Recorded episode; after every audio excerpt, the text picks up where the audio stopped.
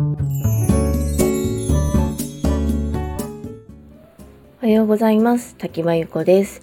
今日は8月18日金曜日の朝です。今日もラジオを聴いてくださりありがとうございます。ちょっとなんか喉の調子がおかしくて声がちょっとおかしかったら申し訳ありません。え今日は子供がどんどんつまらない人になっていく。それでも日本で生きていくなら、まあ、必要な普通さとの葛藤という話ですちょっと長いんですけどあの私の娘は現在6歳なんですが最近よく思うんですけど小学校に入ってからちょっと娘の感性って鈍くなって言い方悪いんですけどちょっとつまんない人になってきたかなって思っていることなんですね。でちょっと誤解を招きそうな表現なので詳しく説明すると、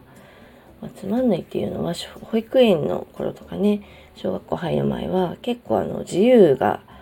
自由度が高かったのであのまあ独自のこう感性とかねすごく何でもこう伸ばしてくれるような、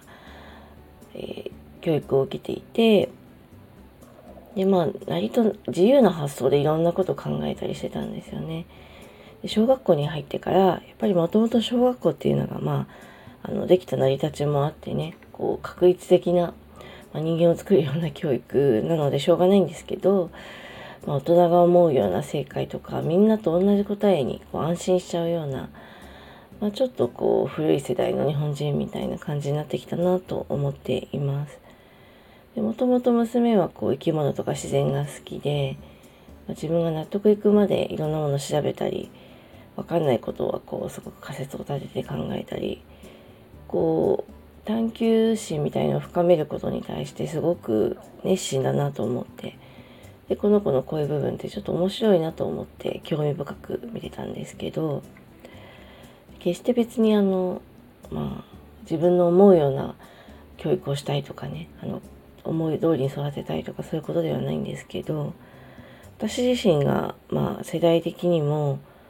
まあそうですね偏差値教育をすごく受けてる世代なので学校でいい点を取ることが大事みたいな世代の教育をもう、一生懸命やってたんですよね。でも今って多分そういうことだけじゃダメだと思っていて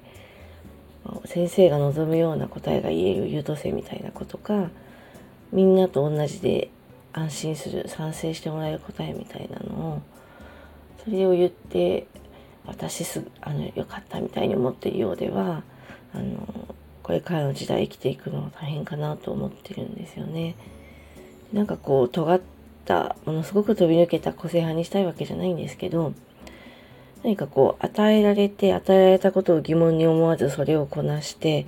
みんなと同じ答えになってああよかったみたいにもうそうするとあの旧世代のあのそうですねただいい学校に行くこう学校のいい点を取るだけの教育を受けてそれに満足しているような昔の世代の能力しか身につかないと思っていてこれからの時代はそれでは生きていくのは大変かなと思っているんですよね。とはいえなんですよここが悩ましくて日本っていうのは今もすごく同調圧力が強い社会なので日本で生きていくためには日本人独特のこの皆さん苦手な方も多いっていうこう空気を読むみたいな感覚と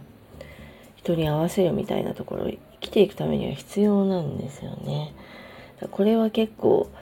あの日本の教育で養われる部分なんですけど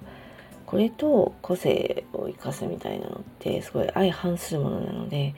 いやすごく悩ましいんですよね。で子供の、まあ、能力とかって、まあ、遺伝的要因が大きいと言われてますけど考え方とか生き方は、ま、環境的要因が大きいかなと思っているので、まあ、同調圧力が強い人の中で育てば、まあ、空気が読めてあの何でもこうバランス取るような子にはなるんですけど人間関係ではね苦労しないんですけど、まあ、なんかこう何かこう抜きんでたものは得られないかなと思っていて。で例えば海外で育ったりインターナショナルスクールとかに入ると、すごい自己主張ができる子にはなるんですけど日本の社会で生きていくにはちょっと浮いてるとかねなったり、まあ、それでもあのそういう浮いた感じが乗り切れればというかそこを気にしなければなんかすごく個性が尊重されて人とは違うことで結果を出せたりするのかなって考えたりとか。でこの考えもあくまでまあ傾向的な話でここにこういう環境に育つとこうなることが多いっていうだけの話で実際そうなるかどうかは分かんないですよね。子供の個性もありますから。そこら辺すごく悩んでいるというか子供をどんな教育を受けてどんな可能性を伸ばしてあげるかってまあ親御さんならみんな考えて悩んでると思うんですけど私もすごく日々悩んでて。で子供がこうなんとかねちょっとこのあの配信でも話してるんですけど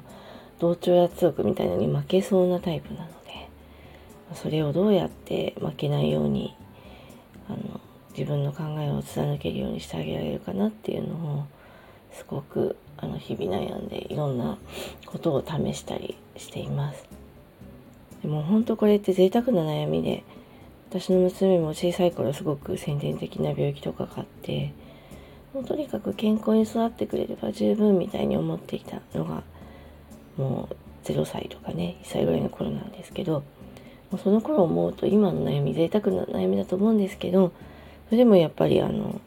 子供を社会にこうお返しするために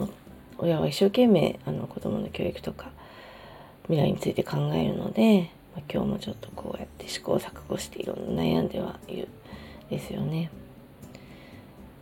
で結局、まあ、結論が出るわけじゃないんですけどこの同調圧力的な部分日本人的な部分と